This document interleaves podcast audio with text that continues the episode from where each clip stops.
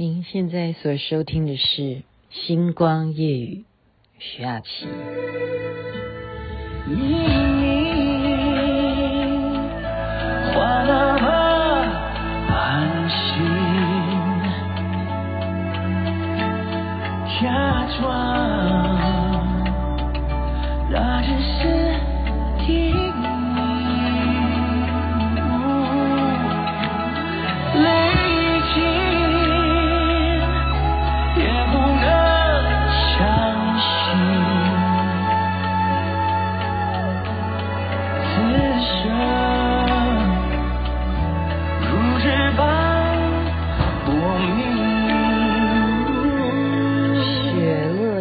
声音，林俊杰唱的，蛮特别的。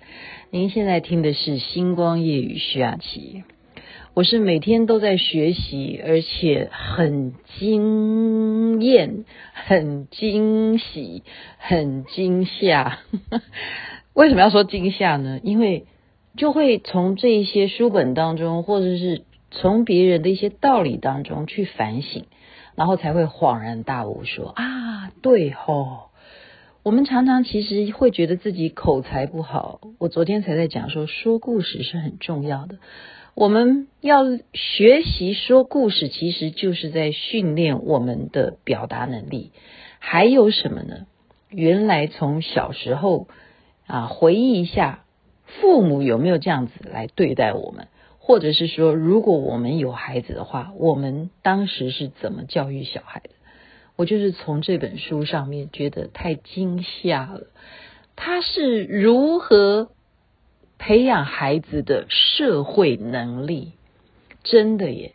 我们有注意这件事吗？你有没有发现你的孩子没有什么意愿喜欢跟你讨论事情，或者是要沟通什么？因为你没有培养他的。社会能力，你常常给予他的，就是要学习你学校的课业。我们根本没有教他怎么去判断一个事情，当问题来的时候要怎么去面对，然后你的表达能力是什么，还有你要如何去解决那个问题。所以今天是啊，从这些人的经验当中很惊吓。举例啊，他们是真的有做实验，就是用图像去做一个测验，就这些心理学家拿这些各种表情的哈图片去给孩子们看，就是给小学生看。那么他们有一些哦行为上面比较正常的那些孩子们，他们就可以从图片里头去分辨啊，这个是属于痛苦的表情啊，那个是属于。欢喜的表情，然后那个是属于生气的表情，就是属于不悦的表情，他们会分辨的。可是他们拿给一种孩子，就是属于学校那种小霸王啊，比较坏的啊，脾气比较不好的，会去欺负别人的那种小霸王，看那些图片，他就给他看那些痛苦的表情，他们都没有感觉，他们认为这一个表情都是正常的。他们不会分辨出哪一个同学，就图片里头哪一个人的表情是痛苦的，为什么呢？然后他们就再仔细去研究，为什么这样子的小霸王他看不到那一些痛苦的表情呢？那是什么原因？后来他们去调查，因为在他们的幼龄的时候啊，就是因为被别人忽略，可能被亲人忽略了他们，所以而导致他们。就不会在意旁人的感受，因为他的自己的感受被忽略了，所以别人发生了什么事情，他也就忽略别人的感觉啊。所以，如果我们是这样子去对待孩子的话，那真的要小心了。现在讲来不来得及呢？我觉得它是适用于所有的成年人也一样。因为如果我们从小就是被习惯这样的忽略别人的话，我们现在也会忽略别人的感受啊。你的人际关系、你的社会能力是不是就会比较差呢？所以他是怎么教导啊？我觉得现在学都还来得及。他叫我们分辨一件事情，就是用字词好不好？Yes, no, and, or, some, or, before, after，就是我们用一些。词汇去训练我们去描述，我们就去辨别一个事情它的一些演变，我们这样子去比较，然后我们就会重新的小心的去运用我们的字词，然后运用我们的表达能力，以及去控制我们的情绪。所以，我们更多的词汇，现在要不要常常训练我们不要绝对性的讲话？我们讲话的时候，是不是可以用一些合适、不合适？哎，这样听起来是不是就觉得中庸许多哈？合适，嗯，不合适，你不一定要讲说我觉得不好，你不要马上否定。对，合适，不合适，然后或者说，嗯，为了公平起见啊，就是说我们讲公平来看，如果这件事情以公平起见来讲的话。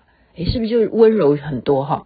然后我们就多一点这样的话，就是说可能多一点可能啊。我们讲话的时候多一点可能，就是不是你的绝对的看法啊，就可能或许或许跟可能也有点像，对不对？我们就是给他一些状况嘛，或许不是你所遭遇的那样子的情况投射到别人。或许他的真实状况是什么，然后再加上什么？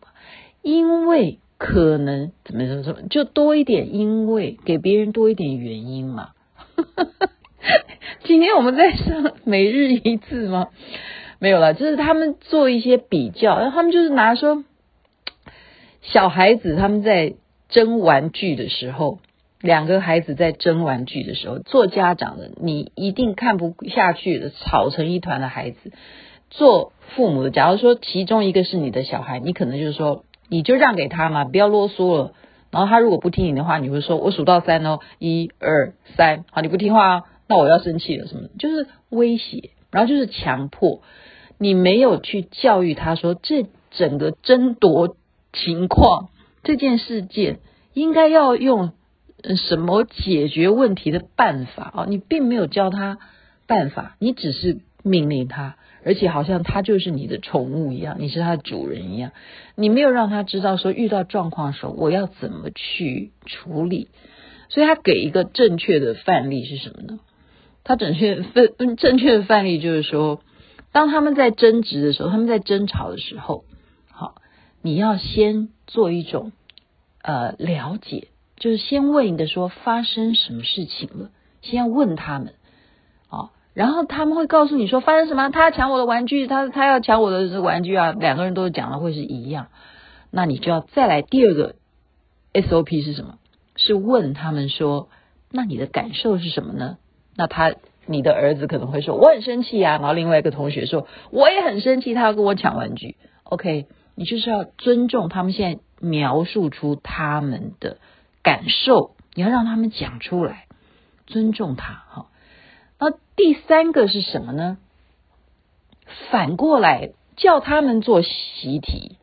我觉得这一招真的是怎么以前我爸妈没有这样教我，不然我哥跟我就不会打成现在。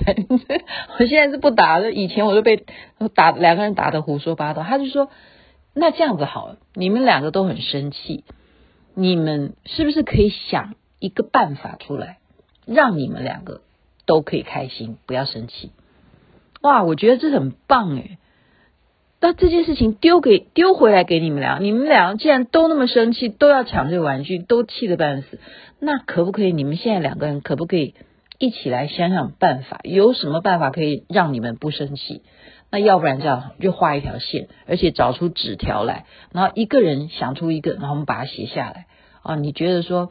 要不然我给他我的呃车子，或者说我借他玩我的手机的游戏什么，就是每一个人想的方法都说哦，这个是我儿子想的，把他画一条线归到这一边，然后这是你想的办法归到一边，然后让他们最后决定选择刚刚以上所提出的方案哪一个是两人都同意的，然后结论就是他们选择的那个方案一定是他们两个。啊，投票结果承认这样子的结局是最好的，然后他们完成了这个问题的最后的办法分享，分享就对了。好，然后你也教育他们说，这件事情其实是可以利用这样子的步骤去表达你的愤怒，而不是直接给他下一道圣旨，说就是给他，不要再吵了，吵死人了好！或者说，你看啊，呃，他举例啊，孩子如果很吵的话，有时候我们会在教堂或者是嗯庙宇哈，或者什么佛堂，孩子们很吵，那做父母的会干什么？他说坏的示范是什么？就是说我数到三，你给我出去，就跟刚刚前面那个情况是差不多的。我数到三，你给我出去。好，我数到三，你给我闭嘴或什么的。通常家长好像都是这样的反应。现在回想起来，真的是没有好好的去教育我们说这是什么地方，对不对？为什么我必须要安静？然后为什么你数到三，你的愤怒在哪里？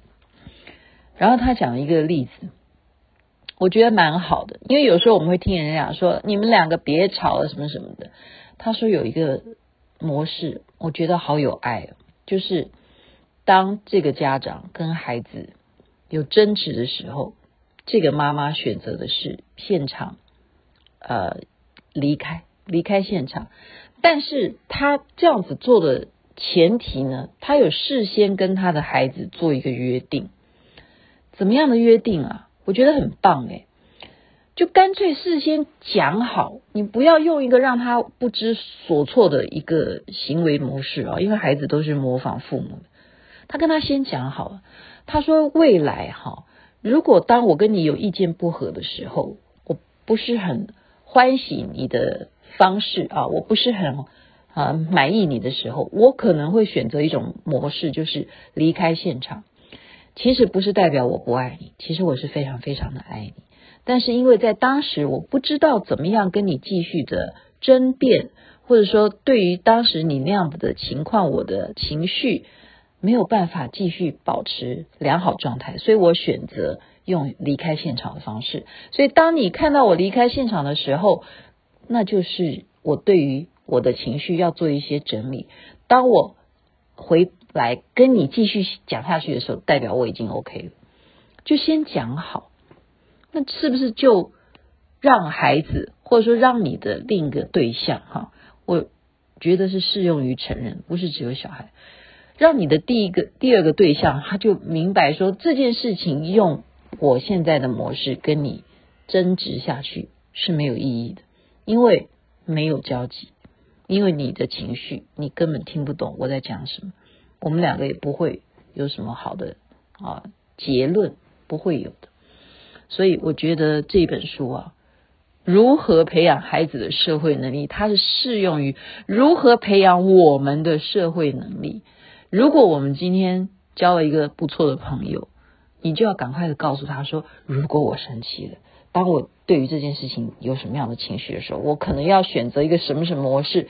当你们发现我有这样的模式的时候，就代表我不 OK，或者你其实要表达。其实我们真的很缺乏表达自己情绪的能力，以至于我们在人际关系上面或者在社会能力上面的处理模式啊，不是呃可以达到很完美的境界，也许吧，哈。所以你说说故事的能力要有，可是我认为啊，从教育上面，从培养自己的社会能力上面，也是一个很重要很重要的部分。今天就把这个心得分享给大家。我们回头去找一些词汇，一些比较中性的、缓和的、温柔的词汇，去做一些培养、学习、表达。你觉得如何呢？祝您晚安，美梦。那边早安，一切美好。在城中结冰，相逢是前世注定，痛并把快乐尝尽。